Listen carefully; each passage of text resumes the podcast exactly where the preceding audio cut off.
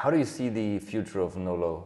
I think it's huge. No one's cracked the code yet, I would say, and and that basically means that there's a gold mine uh, waiting, and it's kind of like the gold rush. You know, everyone's everyone's people are in their labs just figuring out who's going to come up with the best technology, the best way, the best variety, the best, and and and and that challenge alone is super exciting. Direct answer to your question because that's more the R&D side, that's more the, the, ups, the, the upstream perspective. But the downstream perspective is I just think that people are really, you know, as you've seen, alternatives now are becoming the mainstream. If you, you apply that same logic to the category of wine, you say, is there a future for low? No, I think if you just look historically, if you take a step back and look at the food industry and, and other uh, and other industries as well, everything points toward this being a, a long-lasting trend.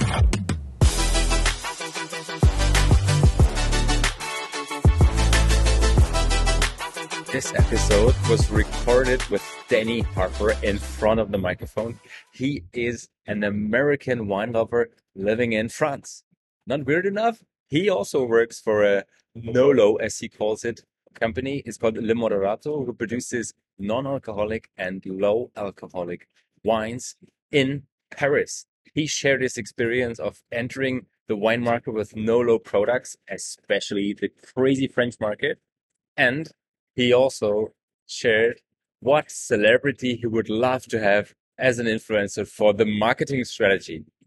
I would love to have you as consumers of the following episodes. So please hit the subscribe button if you like what you hear. And right now, enjoy the episode. Right now, we are here with Danny Harper from Le Moderato, export manager of the yes. company since since March 2022, so a little over a year. When when was the company founded? Company was founded in 2020. So 2020. So quite a young company, yeah. focused on non-alcoholic wines. Mm-hmm. And today we are here to talk about non-alcoholic wines, Correct. the business, and the opportunities and challenges. Yes. First question: Have you ever tasted a good non-alcoholic wine?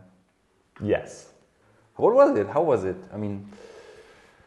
Um, okay, well, obviously this is very subjective, right? I mean, yeah. we all have different tastes, but uh, and I have to say that my appreciation for for alcohol-free wine uh, has uh, expanded since I started working at Moderato. And the more you taste, the more you appreciate it. So it's it's it's an acquired taste, I would say, too, just like wine is. But how was it? Um, I'm trying to think now of a few concrete examples. And I'm just going to use ours as an example because biased as I might be, it's my true opinion. I love our red. It's like, and the reason why I would say it's good is because it's got this nice tannic profile, and, and it's part of what I love in red wine and a good, uh, a good red wine from like a, um, a Chateau Neuf du Pape. You know what I mean? Something that's gonna fill your mouth. You get the full mouth feel. It's gonna it's gonna dry you out yeah. to the point where you're like, I need another sip because okay, good. my tongue's dry now. and did your um, did your your taste change and also the thing, the, the, let's say the way you see wine? The way I see uh, traditional wine, classic yeah. wine, everything. I don't think it changed the way I see wine. I was trained uh, in sensory analysis. I mean, I studied wine in college as my as part of my master's program hasn't. So I love wine as a product, and we all do actually at Moderato. It definitely changed the way I view non-alcoholic wine and and just the cat the, the the the product family in general expanded. I would say my my knowledge and appreciation for it, um, and just the, I love ferment the process of fermentation and the fact that you can still retain some of the virtues of fermentation after removing alcohol uh, is just for me, an, another reason why fermentation is the, the best thing that's ever happened to humans. okay, I get it. That's another podcast. yeah. what would you consider as a, a good situation to have a non-alcoholic wine? Wow, there are a lot. I'm gonna speak on a personal on a personal basis. For me, it's definitely a. Uh, I would say the ideal occasion for alcohol-free wine for me is a Monday or Tuesday night after a busy weekend. I would say uh, a festive weekend Okay. Again, personal experience. So on Monday night, you know, a long day. Usually that's kind of when I'm like coming off the weekend. I'm thinking, okay, I I want to get back into the you know discipline of the work week, uh, and I associate wine with unwinding, alcohol with unwinding, and usually I don't want to unwind in, in that sense. I want to concentrate at the beginning of the week, and, and so for me, that's the perfect time after uh, uh, a Monday, a long day at work, to come back home and have an alcohol-free beverage, alcohol-free wine, because you keep your wits about you. You still engage in the in the uh, in the ritual around it, so you get the pleasure without basically the you know the temptation of falling back into the um, Okay, into the vices of the weekend. okay, I get it. Yeah, yeah. Is this also the story you focus on in marketing? No, it's not. That's why I mentioned that it was a personal. Uh, it could be, why not? But that's not the angle that we take because I, I, I don't think that's everyone's story. I don't think that, you know, everyone um, uh, consumes alcohol in the same way. I tend to consume it generously, and um, I think that everyone has a different relationship with alcohol, and we want to focus on the on the on the pleasure of the product, right? We, we really think that we make good products, um, and they've been recognized as such. They've been awarded uh, as, as of very recently, actually, since we last met. They've received um, international awards, and so we we I think I can speak for the company and for the category at large. We say there's so much there's so much good about it. We want to we don't want to focus on the on the fact that you're sacrificing anything. You're sacrificing alcohol. When in reality, the product itself, we want to be communicating the fact that it is an enjoyable product, an enjoyable process, and not on the contrary. Okay, and you started with uh, low alcohol wines, and you completely switched to non-alcoholic. Yeah, What was we, the main? We're in transition right now, so now Okay. our portfolio contains both of them. And it's funny because since the beginning of, of alcohol free, the, category has been called low no, you know? Um, and uh, that's something that as an American I've always accepted because we grew up with light beers around all the time. But in Europe, it's, it's, I think it's less familiar with it. But in reality, when people are referring to low no, they're really just talking usually about alcohol free. And that's something I think is pretty cool with us. It's like we're like you can if, if you're coming to us as a, a distributor or a retailer or an importer, you can say, hey, what do you guys have to offer? Oh, you have alcohol reduced and alcohol free. The fact of the matter is, though, is that um, uh, they're two different products, two different targets, uh, two different, from a commercial standpoint, ways of selling it and communicating the product to the consumer, and with different restrictions. One is alcohol, so you're restricted legally in Europe, the way you can, at least in France, the way you can market it, um, and with alcohol free, you're much more free. So. So uh, it complicates things, and, uh, and, and without a doubt, the market is much more established for alcohol free than it is for alcohol reduced. Ah, okay, interesting. Yeah. So what we didn't tell you guys is that actually the company is located in France, a wine country. Mm-hmm. So it might be difficult to introduce those products into the market. Correct. What do you see as the, the biggest challenges? Okay, I also want to preface, as you can probably tell from my accent, that I'm not French. Um, but I've been living here for a while, and I feel like I know the culture, uh, uh, seven years to be exact. I know the culture well. And um, uh, I think that, yeah, there's definitely a conservatism uh, uh, in general in the French market. Before I worked here, I was working for, an, I was working in, in big distribution, basically, for the food industry and focusing on the wine spirit sector. And, and it, it- it's no secret that the French market is one of the toughest markets to crack, at least within the European Union. Uh, you know, the retail chains are hard to access, uh, the buyers are hard to convince. Uh, it's just a country that, in general, when it comes to food and tradition, is um, very proud of what they have to offer, as they should be. Uh, and for that reason, I think uh, slower, slower to, to change, especially when it comes to the products that are part of, that are emblematic of the country, like, like, uh, like, like wine and cheese. You as an export manager, you have um, a lot of contact to other markets. Mm-hmm. What, what would you say are the more open-minded countries for this type of wine? Hmm. The two that come to mind, but they're not the only two, are, are uh, Netherlands Okay. and the UK. Why? That's a whole nother. So Netherlands. Let's start with Netherlands. I, I would just. I'm, I'm spitballing here, but I think mm, we were just talking about France and the fact that it's a conservative country with respect to their, their wine traditions and food traditions at large. But I think that, that, that holds true with a lot of wine producing countries. In general, when you look at when you uh, from the sales perspective, me when I got here, I mapped out kind of the opportunity, and I thought and very quickly, without even realizing at the beginning uh, where I identified the opportunities to be, uh, like the quickest opportunities uh, for development, they all tended to be non-wine producing countries. So I think in general, non-wine producing countries, as it relates to wine products or wine derivative products such as alcohol-free wine, it uh, are, are, are they're already used to seeing uh, a panoply of, of different wine origins in their stores and and be more open-minded by that name, Okay. by that by that same ex- um, reasoning, you know. Um, uh, so you can now that's for the Netherlands, and on top of it, they've just so I would stick to that being the main reason why the Netherlands is more open-minded. Um, but that could apply to many other countries. I think there's also something about the fact that they're just uh, you know very uh, innovation-oriented um, and for reasons I probably don't understand yet because I'm not very well versed in Dutch culture. Uh, they they've been you know it's been a part of their offer in the in in, re- retail chains have been selling alcohol-free wine for a long time um, and, and much longer than in neighboring countries, with the exception probably of Germany. Um, and then the UK, I would say I would mm, apply the same reasoning as as Netherlands, but add the fact that it's kind of like the mm, melting pot. Of, I mean, there's so much cultural diversity there. It's uh, uh, and in general, you see it. I mean, you go to a farmer's market in London and everything. I feel like the free from the more that's the more that's free from the, the higher value there. It's Yeah. just it's just a market where uh, that that's where vegan products took off first. It, I feel like it's usually it's a bastion for innovation in Europe, and I also I don't I think that's also might be due to its connection at least culturally and linguistically with the United States because a lot of beverage in, uh, trends come from the U.S.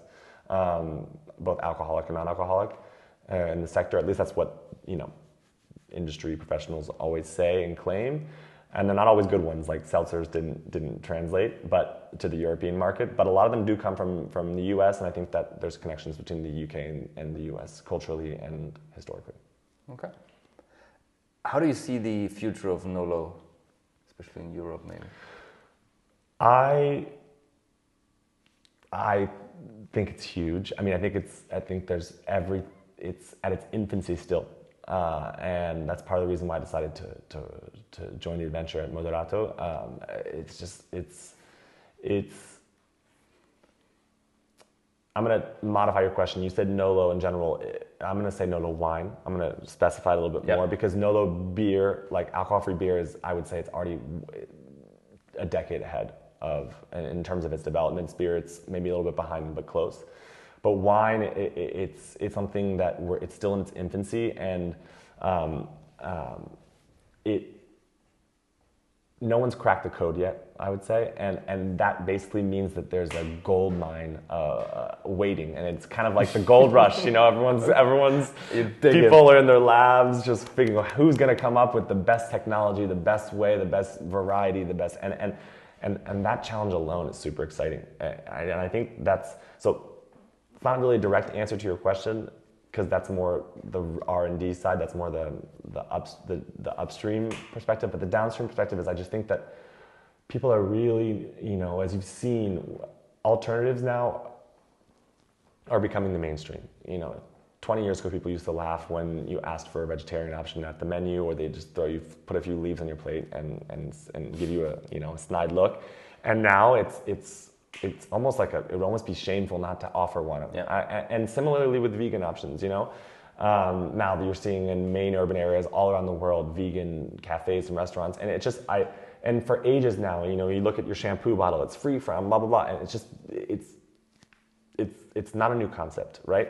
Um, I think people are really, you know, it, it is, it's an extension of that, and so if you, you apply that same logic to the category of wine, and you say, is there a future for low? No, I think if you just look historically, if you take a step back and look at the food industry and, and other uh, and other industries as well, um, everything points toward this being a, a, a long-lasting trend. So you would say the mass adoption will come with getting to the wine lovers in general. When and how would you get me as a wine freak to drink no alc wines? Well, that's what we well, that's that's our goal at Moderato, which is to make wine, alcohol-free wine for wine lovers. I, okay, I also want to qualify mass adoption. I don't think, and nor do I hope, that alcohol-free wine will ever replace regular wine. That's not the point. I just think it's it's adding That's it. on to the family. We're, we're trying to extend the family, right? And I think we've we've already succeeded in extending the family. And now it's just a matter of informing people that hey, there's a new addition to the wine family. It's called alcohol-free wine or and alcohol-reduced wine, right? But like you should try it or you should try to incorporate it into your consumption schedule because right now I think there's different types of drinkers too. We haven't talked about this. I don't know how the frequency with which you drink, but I imagine it's pretty frequent since you're a wine connoisseur. Um, You get could- used to spitting.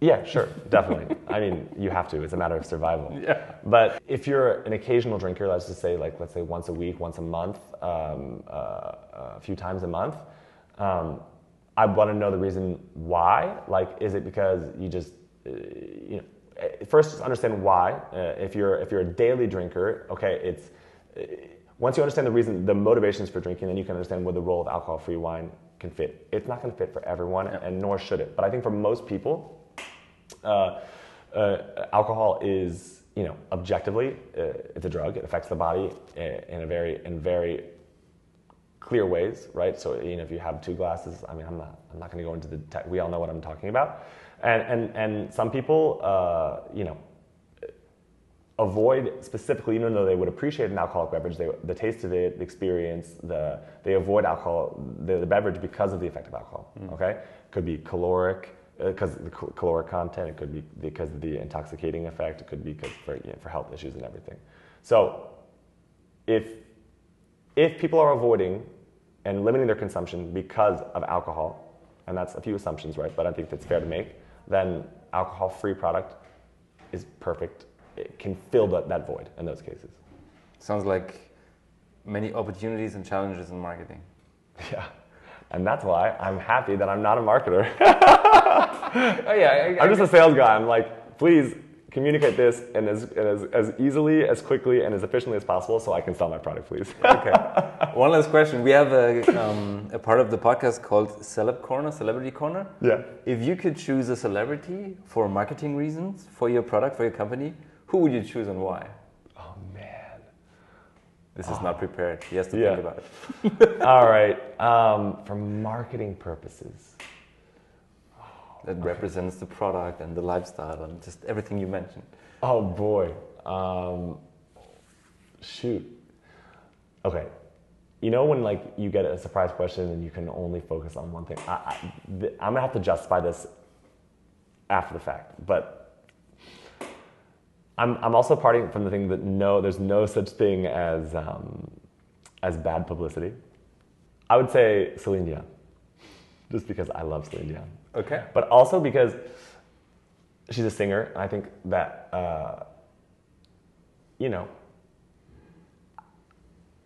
alcohol. I, I think that for artists such as singers, alcohol is, is is tricky to manage. It dries you out. It's not good for your instrument and stuff like that. So a it speaks. It, it's it's coherent. Someone like someone who's a singer like Celine Dion would need to you know Okay. to limit their alcohol consumption or benefit from having an alcohol-free alternative. And on top of it, she is sick, or she just came out saying that she has like a d- disease. I don't know the details of which. Yeah. And I think that that also could be like it could also be like, hey. I mean, I- I wouldn't say it's the best way to market the product, of- but it's true that you know, people, a lot of people avoid alcohol because of health reasons, right? And and and and I think that's a cool thing about uh, about that's part of the reason why I love to have an alcohol-free product in my fridge. People who don't sometimes you have people guests who don't drink alcohol, like for religious reasons or because for health reasons or for whatever their motivation might be, to have a product and be like, oh, I have something special for you. It's usually it's a sense it gives a sense of satisfaction, but like it, it could be a way also to, to vehicle the idea of saying like, hey, like. Uh, this this is a product that I now in my stage of life for given my health concerns, given my profession, that I can consume and take pleasure in, you know? And on top of it, she's just the best singer in the world, mark my words. I'm a fan. So even though the wine is without alcohol, your heart will go on. Perfect. You had the answer already. Why do you ask me? It's You're a bit weird because I mean, when you think of that, think about that she she she wrote the soundtrack and she sang the soundtrack for Titanic. Dude, But- but it's, yeah, it's not at all the best answer I could think of. Literally, the But it's- second it's the second you stop the camera, I'm gonna think of a million things like cool celebrities or or like I don't know some something way cooler that I'd be proud of uh, besides Celine Dion. But that's the first thing that came to my mind, and I was like, I can't think of anything. And she, right she's a great singer, and she's French. So She's or- Canadian. She's French Canadian, actually, but, but she she speaks French, and yeah, the French right. love her here. And uh, and yeah, that's my answer, and I'm sticking to it. Yeah, it's Thank you very much for your time, for your answers. It was a pleasure to be here. Thank And, uh, you. it's good. Pleasure to meet you. Pleasure to talk with you. And um, and yeah, uh, thanks for uh, getting the word out there. Getting the word out there for alcohol free for Moderato. Don't let me forget. I have to have you taste it and give you send you, Oh send you yes, some yes, bottles. please. 'Cause- And I will tell you how it was. Yeah, By the way. So thank you very much. Good wish. Everything best for the future. yeah. Thank you. You're well. You're always welcome. I will definitely come back. Paris is a beautiful city.